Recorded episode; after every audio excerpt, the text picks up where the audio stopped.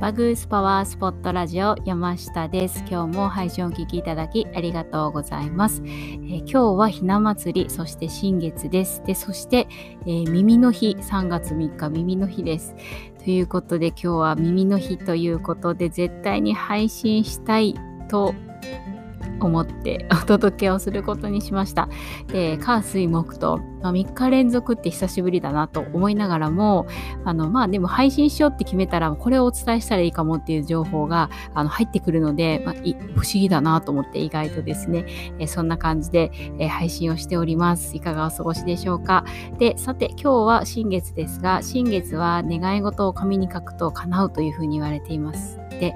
あの、すっぴすぴな、えーことではなくて今日はあのバリバリ右脳の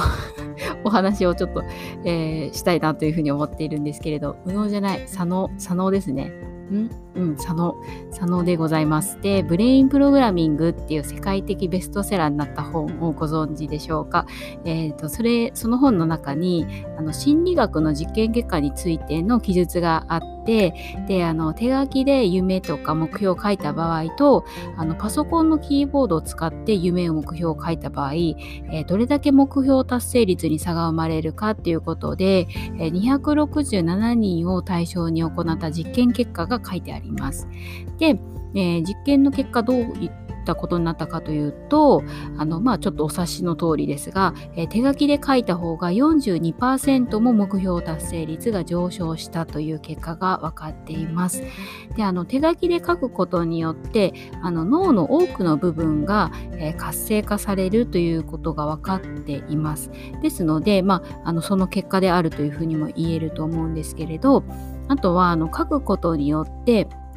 あの昨日もあのラジオの配信でお伝えをしたんですけどあの脳の毛様体不活系あのラスって言われるところにあのプログラミングをすることになるという、えー、ことでちょっと目的地に到達しやすいあの目的地を設定することによって、えーまあ、欲しい情報だったりとかっていうのをキャッチできるアンテナが立ちやすいっていうふうに言われているのであのこういった感じでその脳科学的にも、えー、そして心理学的にも証明をされています。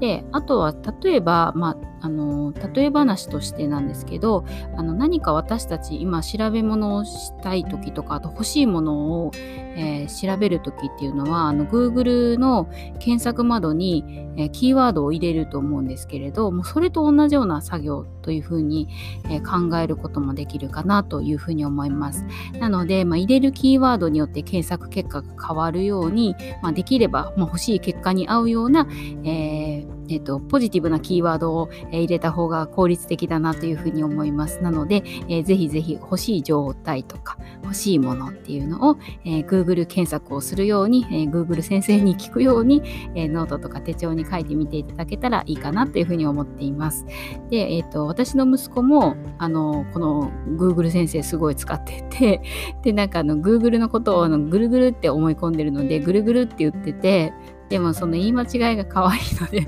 まあ、ぐるぐるでいいやと思って私はもうあえて修正してないんですけど。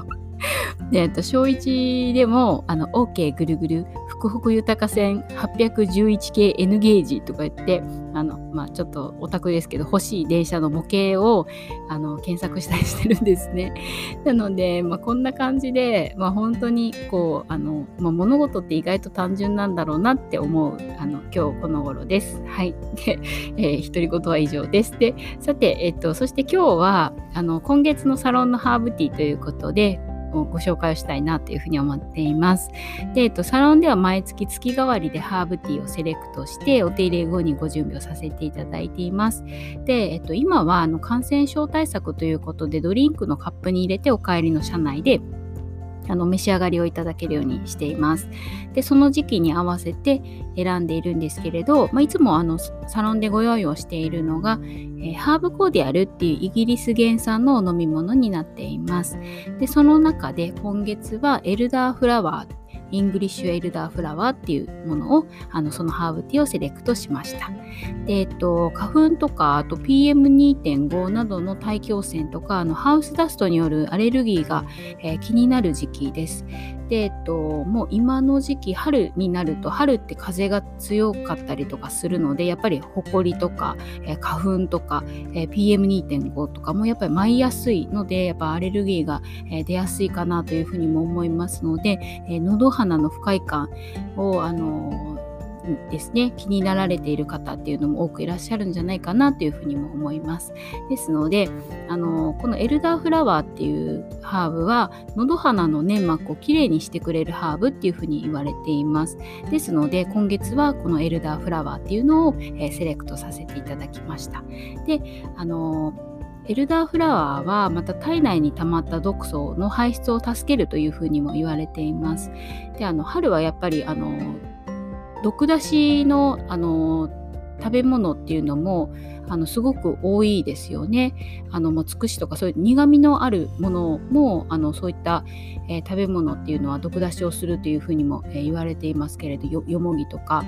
なので、まあ、このエルダーフラワー、まあ、そんな苦みは全然ないんですけれどあの体内に溜まった毒素の排出を助けるというふうにも言われています。でマスカットのような、まあ、さっぱりとした甘みにレモンの果汁が入ることによって、えー、さっぱりとした爽やかなコーディアルになっています。ですので、まあ、春を感じる、えー、爽やかなハーブティーを、えー、ぜひサロンに来られた際にはご賞味いただけたらなというふうに思っています。はい、ということで今日の配信が少しでもあなたのお役に立てたら嬉しいです。では今日も素敵な一日をお過ごしください。明日は今月のサロンのアロマということでお伝えをしていきたいなというふうに思っています。ではまたお耳にかかれることを楽しみにしています。